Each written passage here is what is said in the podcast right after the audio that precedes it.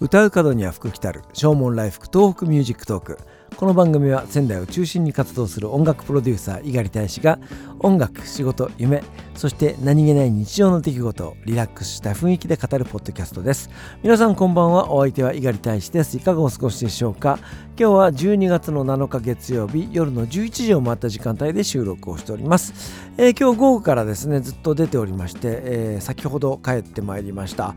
仕事の合間にスマホを使って録音しようかというふうにも思ったんですけども、えー、急遽歯医者に行かなくてはいけなくなりましてですね、え、録音することができませんでした、え、もう数年行ってなかった歯医者にですね、え、まさか2週続けていくことになろうとは、え、夢にも思わなかったんですけどもね、え、昨日ですね、え、撮影をしている合間に、まあ、ケータリングでキャラメルが用意されておりましてそれを頂戴したところですね、えーガリって言って差し歯が取れたと思って、えー、ねキャラメル食べて差し歯が取れるって子供かっていうふうに思うんですけどもね。あのまあそんなことで、えー、一番町にあります友デンタルクリニック増田智弘先生に、えー、見ていただきました、えー、差し歯が取れたというふうに思っていたんですけどもねあいがりさんこれ歯が欠けてますよって言われまして、えー、何事かと思ったらあのまあ、えー、先日ねこの番組でもお話をしましたけども僕はなんか歯ぎしりをしてるらしくてですねその影響で、えーえー、クラックが結構たくさんできていて、えー、ちょっとした振動とかあ、まあ、そういうキャラメルみたいなもので、えー、歯が欠けてしまったということらしいんです。処置をしていただいて事なきを得たんですけどもね、えー、まあ年を重ねていくとやっぱこういうこともあるんだなというふうに思ってね、えー、ちょっと気をつけたいなと。まあ歯ぎしりのね、まあ、その原因はおそらくストレスらしいですけどもね。あのまあ本当に無自覚の歯ぎしりなのでね、えー、そのストレスの原因は何なのかそれをねまず 突き止めるところからなんとなく想像はついてますけどもね、えー、気をつけたいなというふうに思います。えー、今日午後からですね、イズミティ21、今は仙台銀行ホールっていうのかな、えー、そちらの方でですね、えー、クラーク記念国際高等学校の芸術祭という、え、合唱祭行ってまいりました、え、審査員をね、やらせていただいたんですけども、え、どのクラスも本当にいいパフォーマンスをしてくれました。全部で5クラスの合唱の披露があったんですけども、えー、2クラス歌ったら、その保護者客席にいる保護者を入れ替えるというような感じで休憩が入るような形だったので、えー、結構直川町場のですね、えー、現場になりました。そして何といっても平日ですから、えー、会場に来ることができないご父兄の方には、えー、YouTube でね配信というような形を取らせていただいて、えー、結構ですねその保護者の方もですねご覧になっているんだなというふうに思ってまあびっくりはしたんですけどもね。全5クラスの中から上位3クラスを決めそして指揮者賞と伴奏者賞を贈るというような、えー、形になっておりました、えー、審査員が5人おりましたので、えー、指揮者伴奏者は僕が意図しない子たちが受賞しましたけれども、第1位にあたる最優秀賞そして第2位にあたる優秀賞、えー、これは、えー、ポイント1ポイント差というですね、えー、本当に接戦になりました、え、どちらもこうつつけがたかったんですけどもね、え、両方とも3年生のクラスが受賞いたしました、え、やっぱりこういう合唱の時にはですねあの選曲もそうなんですけどもまとまりのいいクラスがやっぱり優勝するということになりますね。あのー、なんといってもその卒業に向かっていい思い出をみんなと作りたいというふうに思っているやっぱり3年生、えー、毎年ですけどもね、えー、パワーがあるなというふうに思います。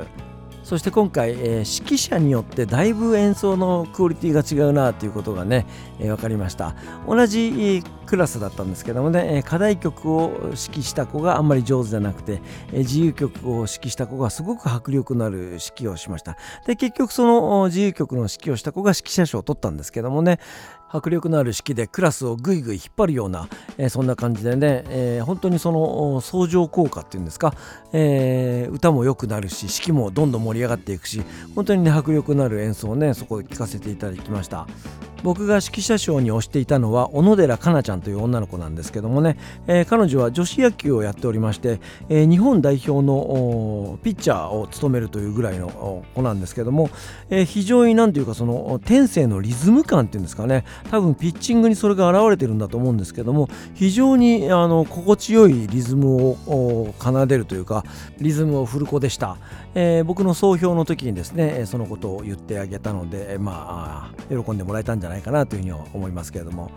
どのクラスも本当に頑張ってピュアな歌声を聞かせてくれました、えー、心がね現れるような思いをしましたしそして優勝したクラスの男子が人目をはばからず泣くっていうですね、えー、本当にもう青春の1ページのようなあそんな光景を見ることができてあ若いって羨ましいなっていうふうにね、えー、なんか久しぶりに感じさせてもらえるような、えー、出来事でした。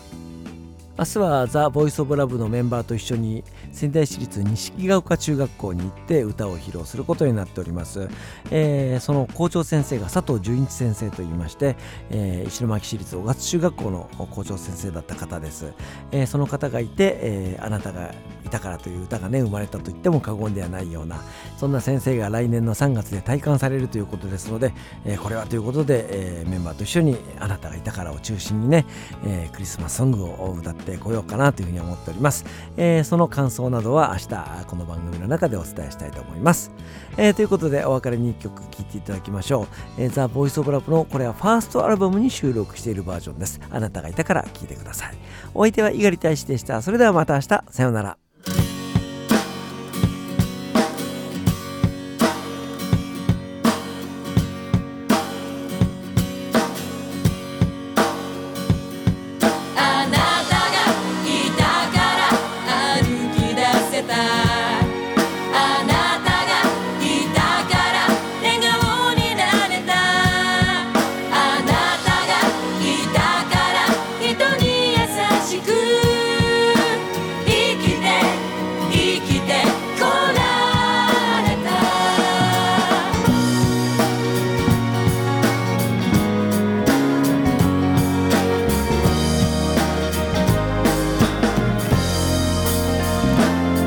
く